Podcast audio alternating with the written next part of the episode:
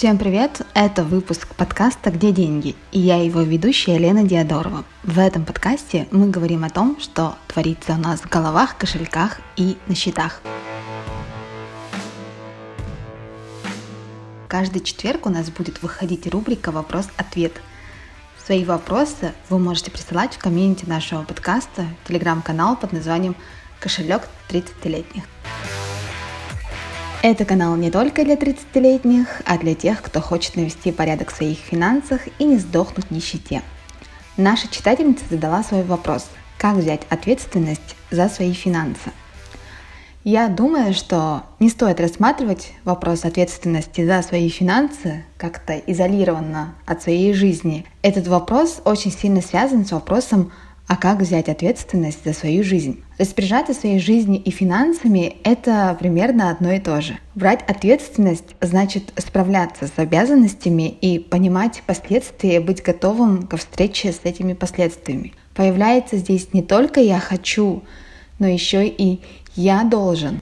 Не зря же ведь наш подкаст о том, что творится у нас в головах, кошельках и на счетах.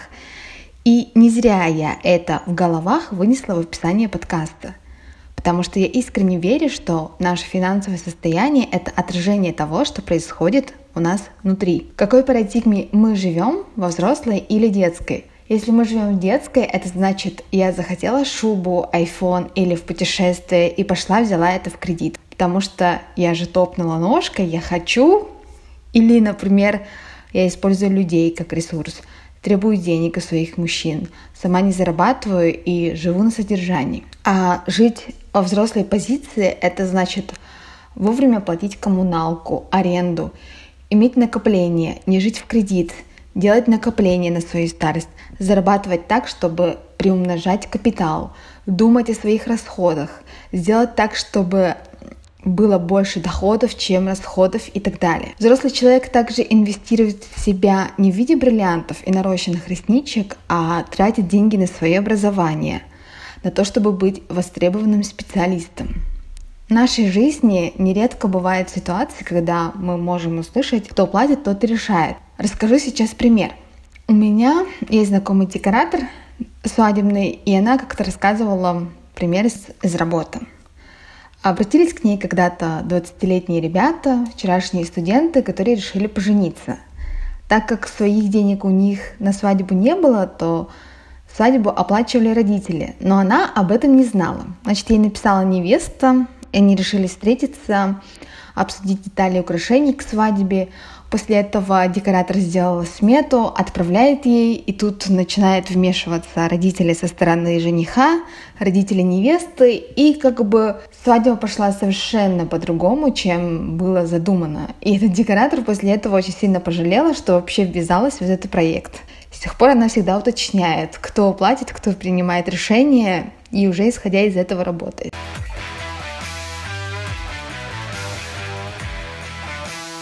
Если женщина не работает и является домохозяйкой, то, мне кажется, она очень сильно рискует. Или, например, работает на низкооплачиваемой работе. Это то же самое. Если основной добытчик в семье муж, и с ним что-то случится, то женщина на старости очень сильно рискует и может остаться просто на иждивении у своих детей, да, то есть она и так мало зарабатывала всю жизнь, а теперь перейдет еще и под, под попечение детей. Мне кажется, это очень такая грустная ситуация и при этом такая распространенная. Потом она начнет требовать у своих детей, я же в вас вложила всю жизнь, я забила на свою карьеру, я вас воспитывала, почему вы так плохо относитесь к своей матери? А дети будут э, не хотеть сталкиваться, естественно, с такими обвинениями, будут говорить, но мы же тебя не просили, или наоборот будут молча нести эту повинность, да, но хорошо от этого никому точно не станет. Поэтому можно прожить молодость без денег, но старости без денег быть не должно.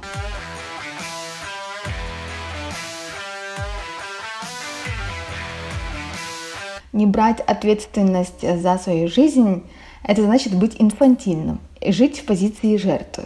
Например, избегать думать Э, что там творится у меня в кошельке, это равносильно тому, чтобы жить, избегая самой жизни.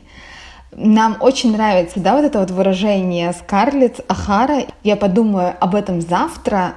Очень многие этот, это выражение употребляют в контексте того, чтобы откладывать обязанности или э, как-то избегать этой ответственности, да, что вот я сегодня возьму кредит, а завтра подумаю о том, как я буду расплачиваться. Ну, то есть забивает на себя будущую, да, а завтра это же ведь тоже вот мы, и мы, получается, забивая на это, крадем как будто бы вот у себя у завтрашней. Я думаю, что я подумаю об этом завтра, стоит рассматривать в контексте, там, например, проблемы решать по мере их поступления. Но это не означает, что мы не должны подложить себе солому там, где вот мы можем принципиально упасть. Еще я очень часто, разговаривая с некоторыми женщинами, э, сталкиваюсь с тем, что они считают, что их кто-то должен обеспечивать только потому, что они женщины. Вот так вот, если вы живете в парадигме «я женщина и меня должен обеспечивать мужчина», то вы знаете просто, что это означает, что вы платите сейчас чем-то другим. Например, не можете распоряжаться своим временем. Рожаете тогда, когда вам скажет муж, или не рожаете – терпите свекровь, с которой вы не хотите общаться, покупаете продукты, которые там он разрешает покупать, или идите на маникюр, потому что вам разрешили, на массаж и так далее, и даже вам секса нужно будет хотеть в определенный момент. я понимаю, что если мы люди взрослые, и если их это устраивает, то вопросов у меня нет, а если это не устраивает их, то с чего вот начинается взятие этой ответственности? Для начала, мне кажется, очень важно сесть и оценить вообще, какие перспективы в жизни светят и что вообще у вас есть. При этом честно, чем вот вы владеете. А далее прикинуть, сколько и как вы зарабатываете. Грубо говоря, сколько вы стоите. А потом подумать, что же вы хотите от жизни и уже от себя настоящей и приложить мостик к желаемому. Например, я хочу себя ощущать безопасно в финансовом плане в будущем. Нужно расписать, что это означает, потому что ну, звучит это немножко пафосно, да, а на деле это, например, может означать иметь накопление в такой-то валюте, иметь финансовую подушку, формировать капитал себе на пенсию, сделать себе страховку, застраховать имущество и так далее. И в итоге это превращается в список, который вообще-то можно начать делать. А далее, после того, как мы э, решили вот с этим вот фундаментом, нужно определить, э, какие вообще цели в жизни есть, где жить, какую недвижимость иметь, какое имущество и так далее. Я вот помню свои первые шаги, когда я начала брать маленькую ответственность вроде оплаты за ведение счета, когда я стала ИП. Сначала оплачивала каждый месяц, Потом я решила оплатить сразу на год и в итоге получить два месяца бесплатного обслуживания. Также я плачу взносы за ИП поквартально, потому что один раз мне пришлось отдать 40 тысяч прямо перед Новым годом. Это было довольно болезненно, потому что на Новый год и так очень много трат. И я подумала, что я не хочу больше такого и решила разбивать оплату взносов по частям. И я знаю, что оплата, она она неизбежна, она будет, ее ну, нельзя не оплачивать. Если мы не будем оплачивать взносы, то нам за это прилетит. И вот как раз вот осознание этой ответственности очень сильно помогает брать эту ответственность. И после этого я потихонечку начала наращивать объемы своей ответственности, которую я могла взять. Сейчас на работе я отвечаю за продажи и понимаю, что от этих продаж зависит все оплата сотрудников и доходы компании. И я понимаю, что за все, что я сейчас несу ответственность, это результат внутренних изменений и когда-то принятого решения взять ответственность за свою жизнь в свои же руки. Это был подкаст «Где деньги?». Спасибо, что дослушали до конца. Оставляйте свои отзывы, если вам понравился выпуск. Если у вас есть какие-нибудь вопросы, то присылайте на телеграм-канал «Кошелек 30-летних».